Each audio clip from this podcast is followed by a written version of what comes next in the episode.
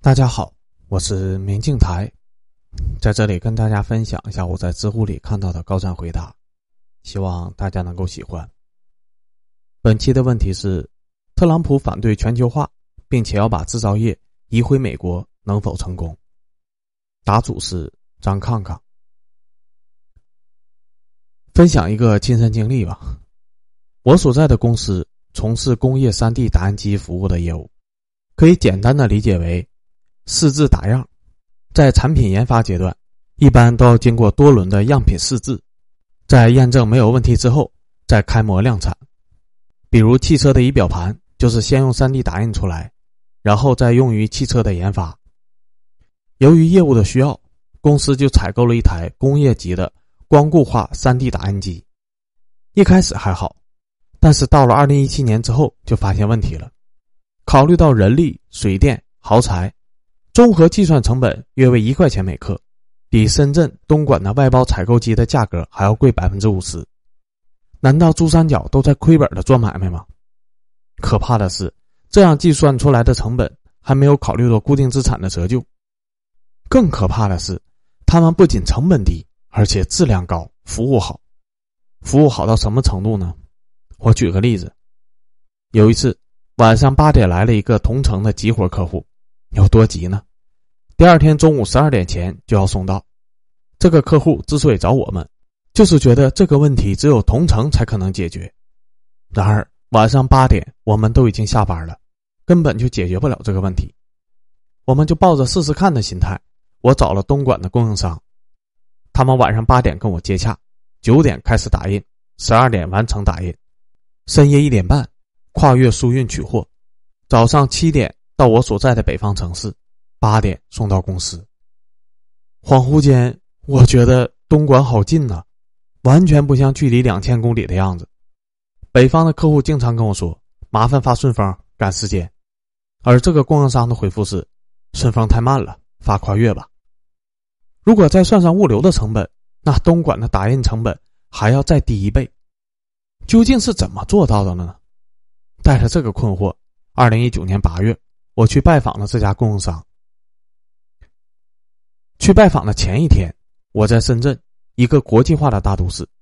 当天晚上，我来到了东莞的长安镇，交通非常的方便。深圳十一号线地铁坐到终点站 B 头，再打车即可到达。在长安镇汽车站附近安顿好了，已经八点多了。于是出去溜达吃饭，走到街头，感到一阵怪异，甚至有点担心被打劫。街上几乎没什么人。传说中房价三万多的长安镇。竟然是这种鬼地方，说好的繁华呢？当时给我的感觉就是，这他妈就是末日废土啊！脑子里面盘旋的都是那个游戏的场景。走过一个街口，街景还是如旧，但是车和人多了起来。在之后的下一个路口，运货的大卡车接连不断，等了三分钟才能过马路。后来听说这条路是东莞通往深圳的枢纽，车流不断，彻夜如此。有了长安镇的第一印象之后，我对这个供应商的期待已经降低很多了。然而，当我走进一栋民房，见到与我合作数个月的工程师之后，我还是大吃了一惊。我以为和我合作的工程师都是坐在办公室里面，在电脑桌前认认真真工作，或者可能太理想了一点，那差一点，也可能是一群技术宅呀。然而，真实的情况却让我震撼了，光膀子。背心、拖鞋、染发，这这不就是一群古惑仔吗？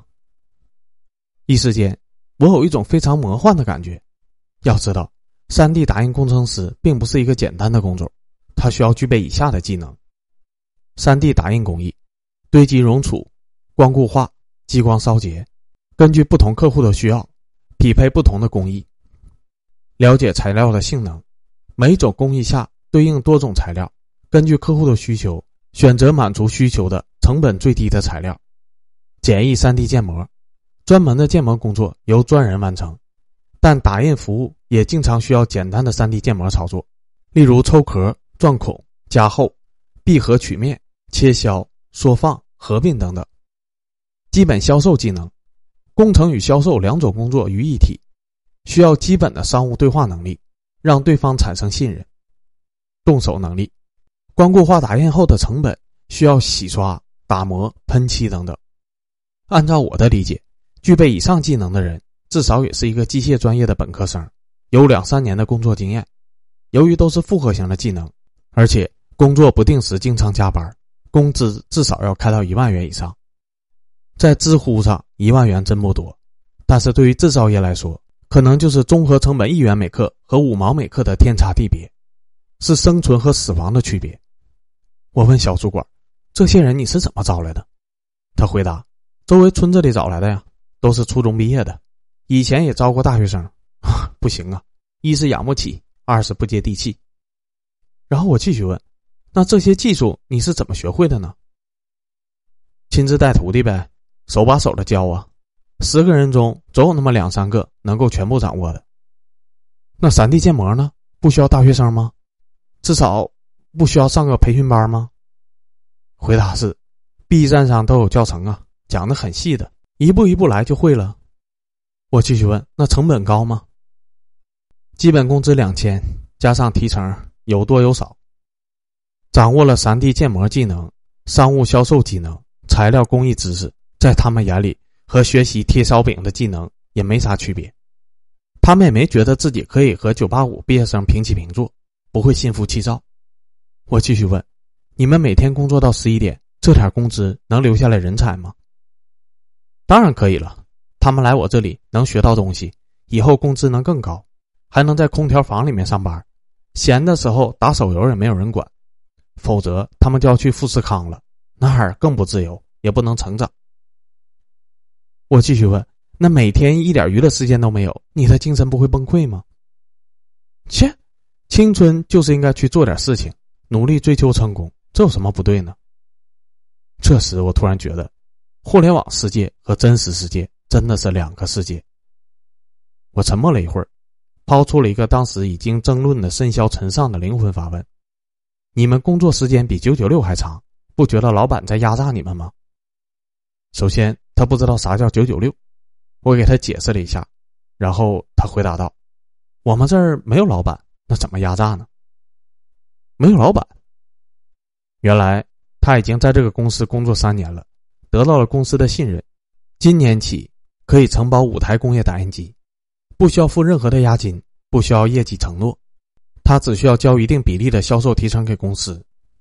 要知道，这不是一家小公司，类似这样的承包点可不止一个。对他来说，这是他人生中的一个机会，他希望干得更好，来年可以承包更多的机器，这样回家过年的时候可以让父母开心一点。对公司来说。也可以降低经营成本和风险，降低管理成本，激发员工的活力。如果没有这样的机会，他只能回家种地了。有没有一种压榨？上班不用打卡，平时见不到老板，没有业绩 KPI 要求，工作全凭自觉和热情，还免租送你生产资料使用的呢？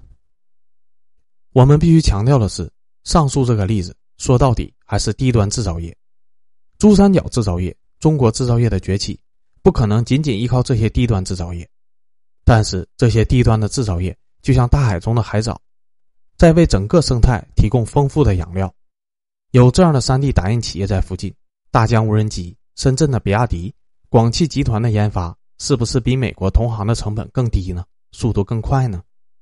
甚至日本的丰田、本田的部分 3D 打印工作都外包给了珠三角的 3D 打印行业，而且明年会更多。为什么呢？因为即便算上海运的时间和成本，也依然比本土加工要更加的划算，更加的便捷。相比于日本、美国的汽车行业就没有福分了，它享受不到这种某某主义究极形态对整个制造业提供的养分。另一方面，虽然它是低端的制造业，但是它又不像袜子制造玩具那么低端。就拿 3D 建模这个技能举例子，如果不是有巨大的九年义务教育人口红利，如果不是有 B 站学知识这样的个移动互联网红利，这样的复合型技术古惑仔是不可能存在的。现在问三个问题：这样的低端制造业，东南亚有足够的复合型技能古惑仔来承接吗？二，美国四十岁的红脖子事业大叔和这些复合型技能古惑仔相比，竞争力如何呢？三，先别说美国，除了珠三角之外，中国有任何一个其他地方有 3D 打印服务可以和它竞争吗？问完这三个问题之后，我们公司就把自己的那台工业 3D 打印机给卖了，安安心心的采用供应商的服务，合作共赢嘛。又一位珠三角的农民有机会自学成为机械工程师，但又一位机械专业的大学生可能要被迫转行了。这些低端制造业并不是什么国之重器，媒体不乐意，出于某些原因。也不敢报道，不仅特朗普很难知道真实的情况，就连咱们中国人也很难想象出来吧。如果特朗普知道了一线制造业的真实情况，我不知道他会做出什么样的决策。其实这也是上一个问题：一千万新生儿嫌少，一千万大学生嫌多，为什么会出现这种矛盾的问题的一个答案。这可能也是一种人才的内卷吧。